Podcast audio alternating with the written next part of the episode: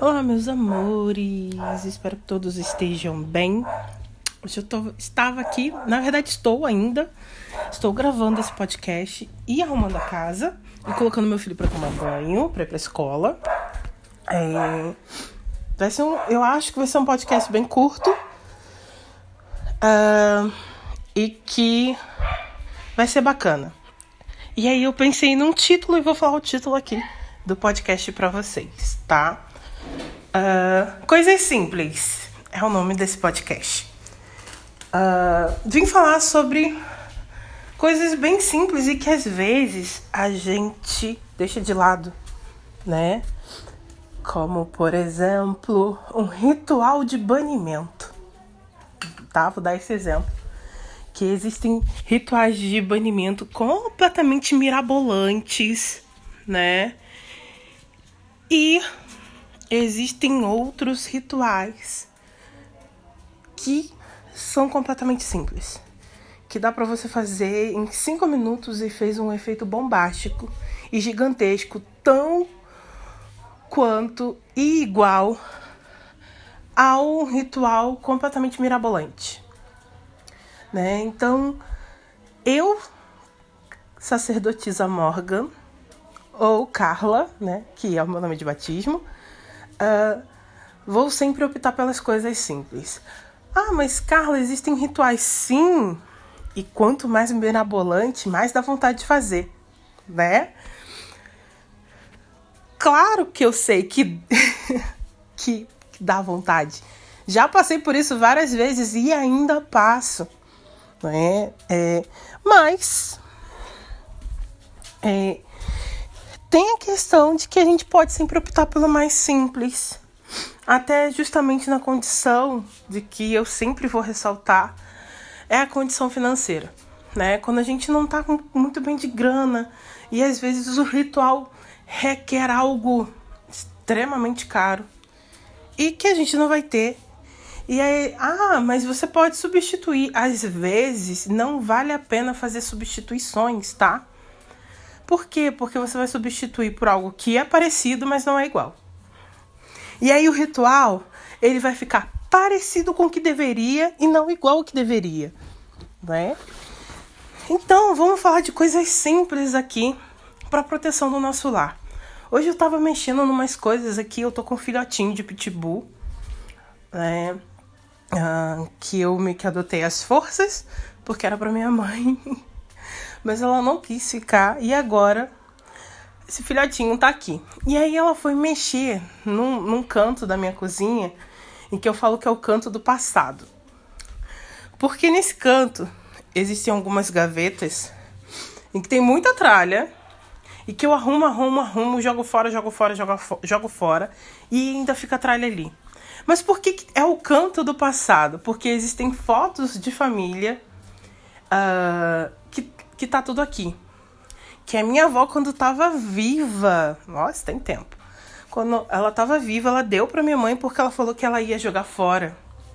E a minha mãe não deixou. E depois de muito tempo eu fui entender por que, que ela não deixou. Porque tinha, tem álbum de casamento da minha avó, tem fotos do meu bisavô, que eu não cheguei a conhecer. Eu conheci minha bisavó, convivi com a minha bisavó. Com meu bisavô, não. Então tem muita foto ali e a minha mãe não quis se desfazer.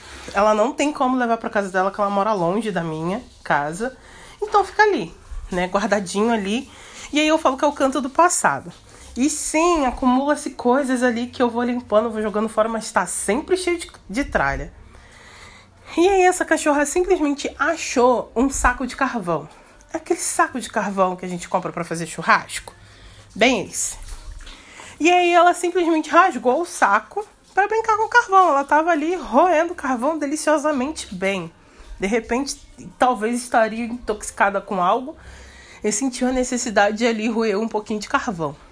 Não passou mal, ficou bem, que eu achei que ela ia passar mal, porque pitbull é um bichinho que tem muita alergia, mas ficou bem. E eu catei esses carvões ali para botar no saco, limpar todo o local. E aí, o que, que aconteceu? Me veio a ideia de fazer proteções para dentro do meu lar, com carvão, coisa que eu não fazia há muito tempo, porque sempre tá fazendo banimentos muito grandes e que levam tempo. E aí eu falei, cara, não é possível, dá para fazer um banimento com isso aqui, né? E de coisas bem simples. E que coisas simples seriam essas? Pedaço grande de carvão, sal, água e um copo. Mas, Carla, eu vejo isso muito no Facebook, no Instagram, no Pinterest. Funciona? Sim. Você vai pegar um copo de vidro, vidro tá, como eu disse, coisas simples. Um copo de vidro, água, bastante, ó. Sente a ênfase no bastante. Bastante sal e um ou dois pedaços de carvão. Vai colocar dentro do copo. Se quiser consagrar, consagre. Se não quiser, não precisa, porque já é um catalisador tá, de energia negativa. E vai colocar atrás da porta da entrada. Ou assim, ou num lugar acima da cabeça. Sempre para limpar, tá? E sempre próximo ao local onde mais entra pessoas. Ah, mas a minha casa só entra pessoas da, da minha família. Não importa. Não importa, tá?